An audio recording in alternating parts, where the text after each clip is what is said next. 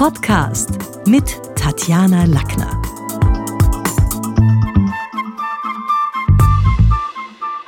Im Talk mit Tatjana ist diesmal nicht ein Studiogast bei mir, sondern gleich mehrere tolle Sprecherstimmen. Ich habe einige Freunde der Schule des Sprechens, Lektoren, Dozenten und große Promisprecher, die unser Haus immer wieder besuchen in den letzten Jahren, um ihr stimmliches Geschenk gebeten. Für diese Edition habe ich sie gesammelt. Sehr gerne teile ich die akustischen Geschenke mit meinem Podcast-Hörern.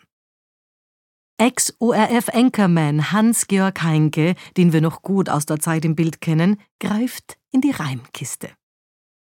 Ich besuchte mit Trude den Pfänder. Es war windig und mir wuchs ein Ständer. Sie war süß, doch halb blind, und ich sagte, mein Kind, halt dich fest, hier ist das Geländer. Die Welt von gestern ist ein Text von Stefan Zweig. Susanne Lefebvre leitet die Sprechtechnik an der Schule des Sprechens seit 2007. Aus Stefan Zweig Die Welt von gestern Erinnerungen eines Europäers ich hatte 1905 oder 1906 während des Sommers ein Stück geschrieben, im Stile unserer Zeit selbstverständlich ein Versdrama, und zwar antikischer Art. Es hieß Thersites, zu sagen, wie ich heute über dies nur formal noch gültige Stück denke, erübrigt sich durch die Tatsache, dass ich es, wie fast alle meine Bücher vor dem 32. Jahr, nie mehr neu drucken ließ. Das beendete Drama einem Schauspieler zu zeigen, selbst einem Befreundeten, unterließ ich. Nur der Form halber ließ ich ein paar Exemplare an die großen Theater schicken und vergaß dann ganz diesen Auftrag. Wie groß war darum meine Überraschung, nach etwa drei Monaten einen Brief zu erhalten, dessen Umschlag den Aufdruck Königliches Schauspielhaus Berlin zeigte. Was kann das preußische Staatstheater von mir wollen, dachte ich. Zu meiner Überraschung teilte mir der Direktor Ludwig Barney, vormals einer der größten Schauspieler, mit, das Stück habe ihm stärksten Eindruck gemacht und sei ihm deshalb besonders willkommen, weil ihm Achill endlich die langgesuchte Rolle für Adalbert Matkowski gefunden sei. Er bitte mich also, die Erstaufführung dem Königlichen Schauspielhaus in Berlin zu übertragen. Ich erschrak beinahe vor Freude. Damals gab es zwei große Schauspieler, Adalbert Matkowski und Josef Kainz. Der erste, ein Norddeutscher, unerreicht durch die elementare Wucht seines Wesens, seine hinreißende Leidenschaft, der andere, unser Wiener Josef Kainz, beglückend durch seine geistige Grazie, seine nie mehr erreichte Sprechkunst, die Meisterschaft des schwingenden wie des metallischen Worts. Nun sollte Matkowski meine Gestalt verlebendigen, meine Verse sprechen, das angesehenste Theater der Hauptstadt meinem Drama Patendienste leisten, eine dramatische Karriere unvergleichlicher Art schien sich mir zu eröffnen. Aber sich nie einer Aufführung erwartungsvoll zu freuen, ehe sich nicht wirklich der Vorhang hebt, habe ich seitdem gelernt.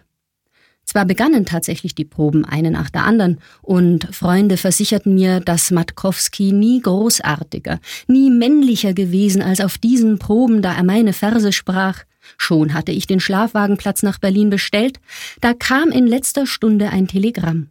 Verschiebung wegen Erkrankung Matkowskis. Ich hielt es für einen Vorwand, wie er beim Theater üblich ist, wenn man einen Termin oder ein Versprechen nicht einhalten kann. Aber acht Tage später brachten die Zeitungen die Nachricht, Matkowski sei gestorben.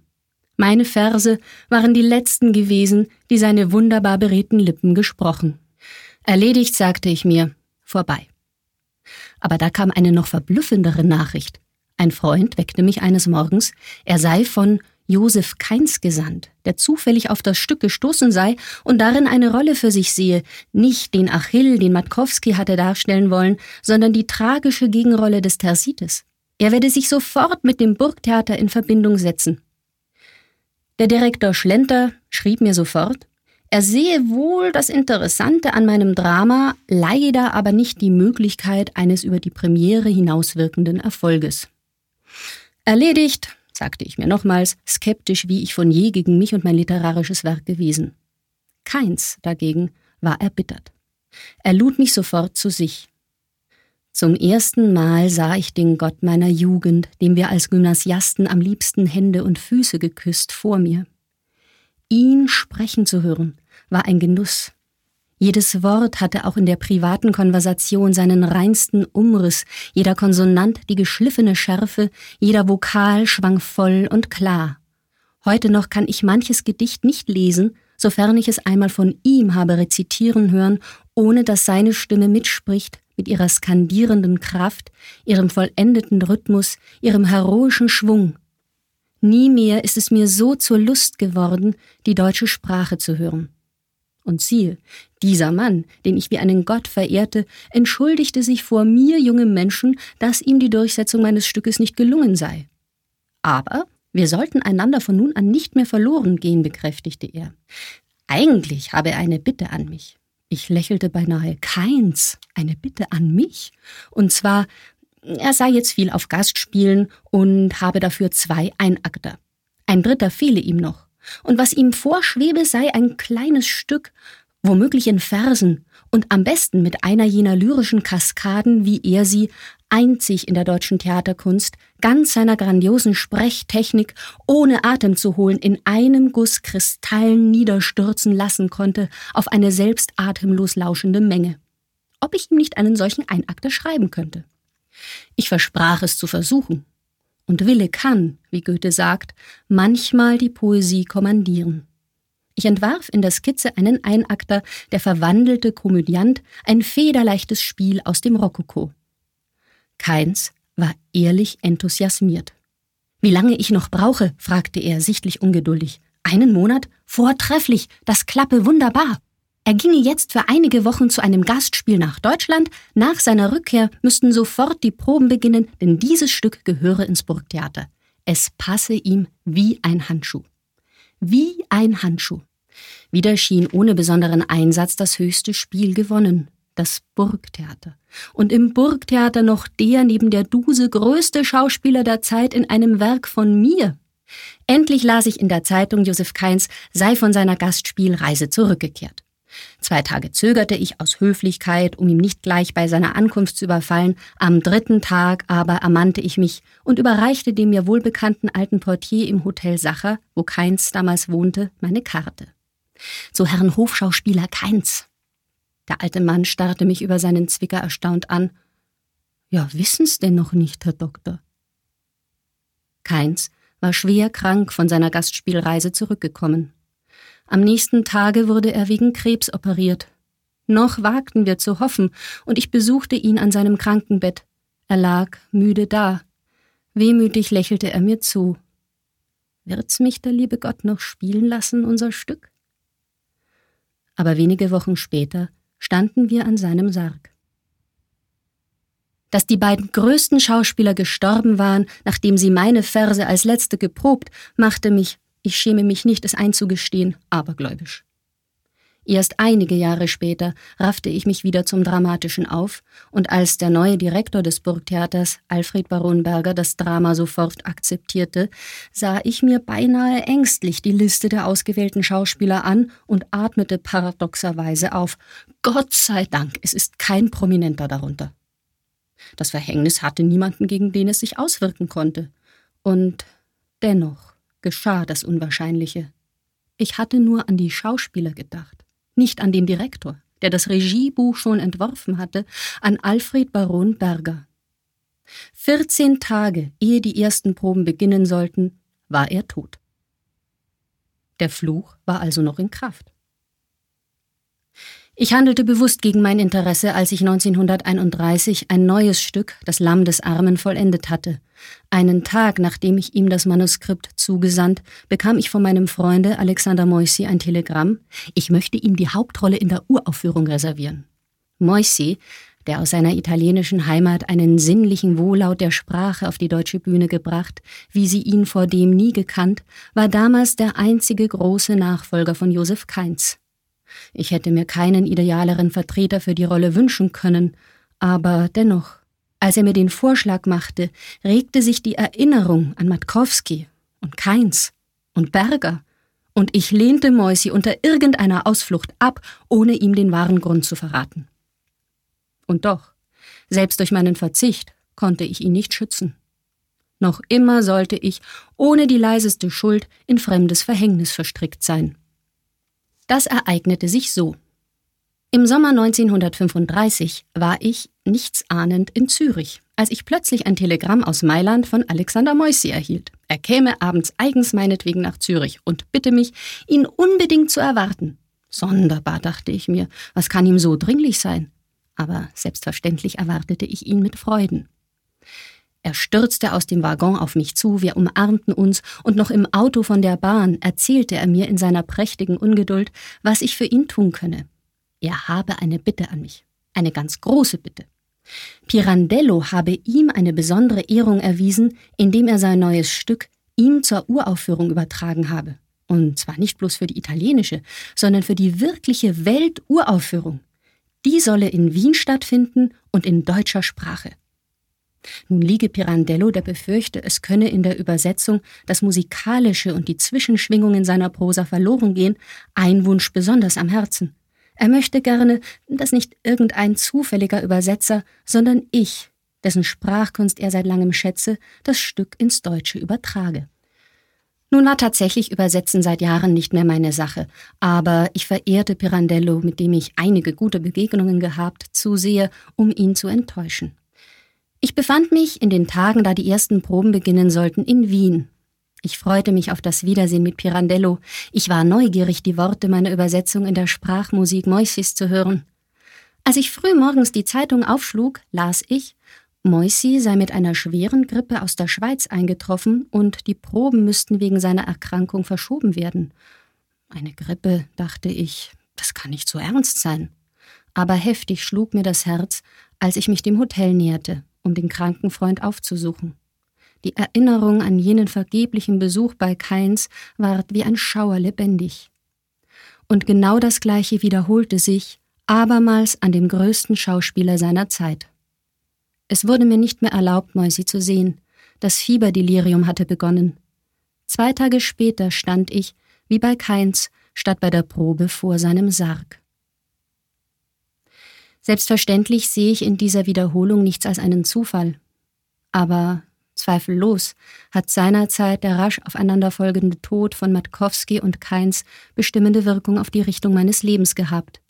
Hätte dem 26-Jährigen damals Matkowski in Berlin, Keins in Wien die ersten Dramen auf die Bühne gestellt, ich wäre dank ihrer Kunst, die auch das schwächste Stück zum Erfolg tragen konnten, rascher und vielleicht ungerecht rasch in die breitere Öffentlichkeit vorgetreten und hätte dafür die Jahre des langsamen Lernens und Welterkundens versäumt. Damals habe ich mich verständlicherweise als vom Schicksal verfolgt empfunden. Aber nur in ersten Jugendjahren scheint Zufall noch mit Schicksal identisch. Später weiß man, dass die eigentliche Bahn des Lebens von innen bestimmt war. Wie kraus und sinnlos unser Weg von unseren Wünschen abzuweichen scheint, Immer führt er uns doch schließlich zu unserem unsichtbaren Ziel. Wilhelm Busch ist immer eine gute Idee, dachte sich wohl auch Detlef Eckstein. Er ist übrigens die deutsche Synchronstimme von Kevin Spacey und er hat an der Schule des Sprechens viele Timecode-Workshops gehalten. Es sitzt ein Vogel auf dem Leim. Er flattert sehr und kann nicht heim. Ein schwarzer Kater schleicht herzu, die Krallen scharf, die Augen gluh. Am Baum hinauf und immer höher kommt er dem armen Vogel näher. Der Vogel denkt, weil das so ist und weil mich doch der Kater frisst, so will ich keine Zeit verlieren, will noch ein wenig quinquilieren und lustig pfeifen wie zuvor. Der Vogel scheint mir hat Humor. Und es ist so. Eine sympathische Schaffensgeschichte, gelesen von Franz Robert Wagner. Und es ist so. Gott erschuf den Esel und sagte zu ihm, Du bist ein Esel, du wirst unentwegt von morgens bis abends arbeiten und schwere Sachen auf deinem Rücken tragen. Du wirst Gras fressen und wenig intelligent sein.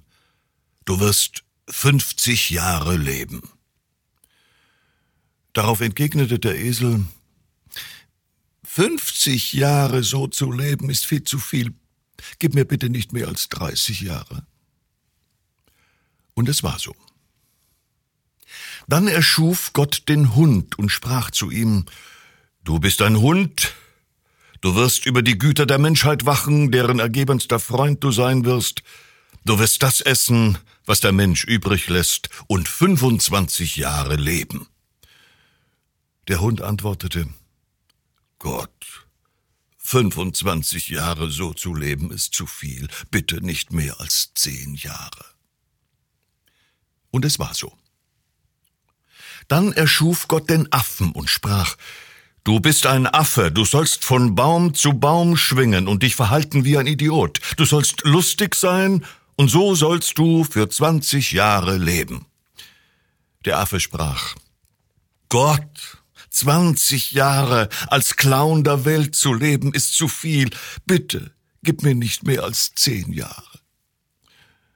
Und es war so. Schließlich erschuf Gott den Mann und sprach zu ihm, Du bist ein Mann, das einzige rationale Lebewesen, das die Erde bewohnen wird. Du wirst deine Intelligenz nutzen, um dir die anderen Geschöpfe untertan zu machen. Du wirst die Erde beherrschen und für zwanzig Jahre leben.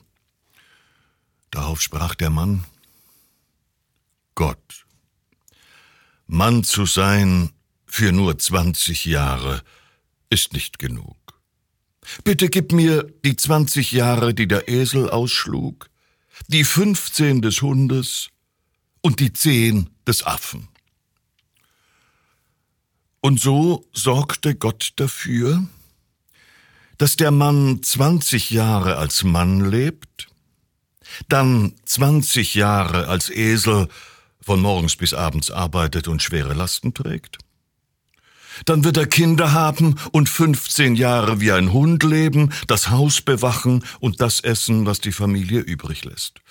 Dann, im hohen Alter, lebt er zehn Jahre als Affe, verhält sich wie ein Idiot und amüsiert seine Enkelkinder. Und es ist so.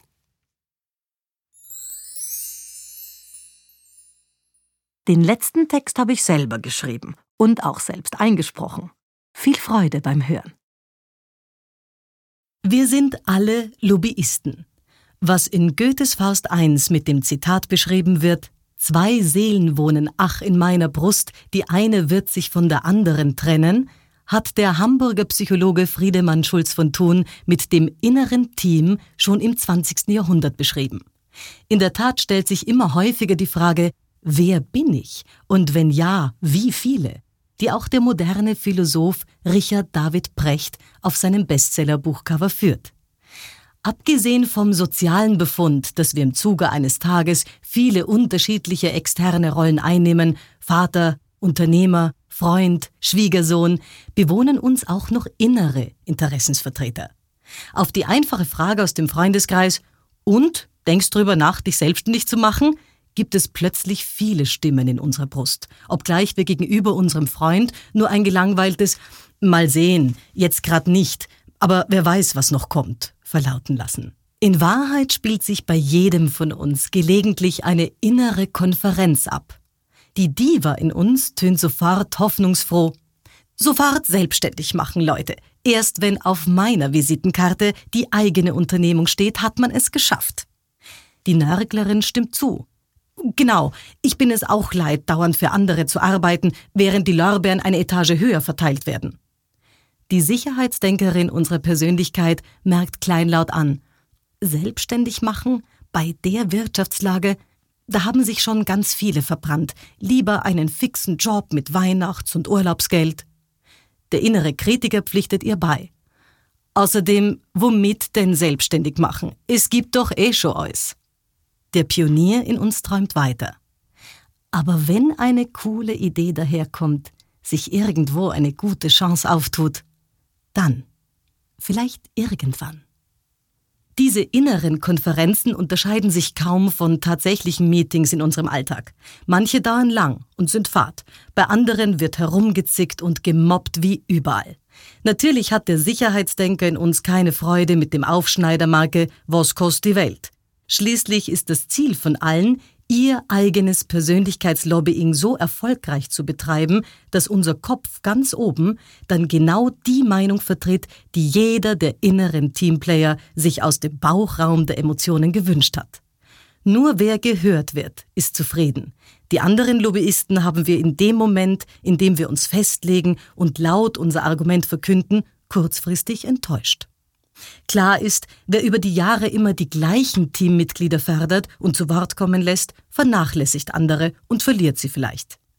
Wie bei einer Sportmannschaft. Wer bestimmte Spieler immer auf der Reservebank parkt, der darf sich nicht wundern, dass sie schlechter trainiert und weniger motiviert sind als andere. Irgendeine innere Abstimmung tragen wir übrigens dauernd mit uns herum, egal ob es um banale Entscheidungen geht wie soll ich mir diese teure Jacke wirklich kaufen oder um lebensentscheidende Themen wie jetzt ins Ausland, nehme ich das Jobangebot an? Setzen Sie sich mal hin und überlegen Sie, wie viele innere Lobbyisten oder Teammitglieder tatsächlich in Ihnen wohnen. Schließlich versuchen diese, Sie Tag für Tag zu beeinflussen. Da kann man sich die schon mal bewusst machen.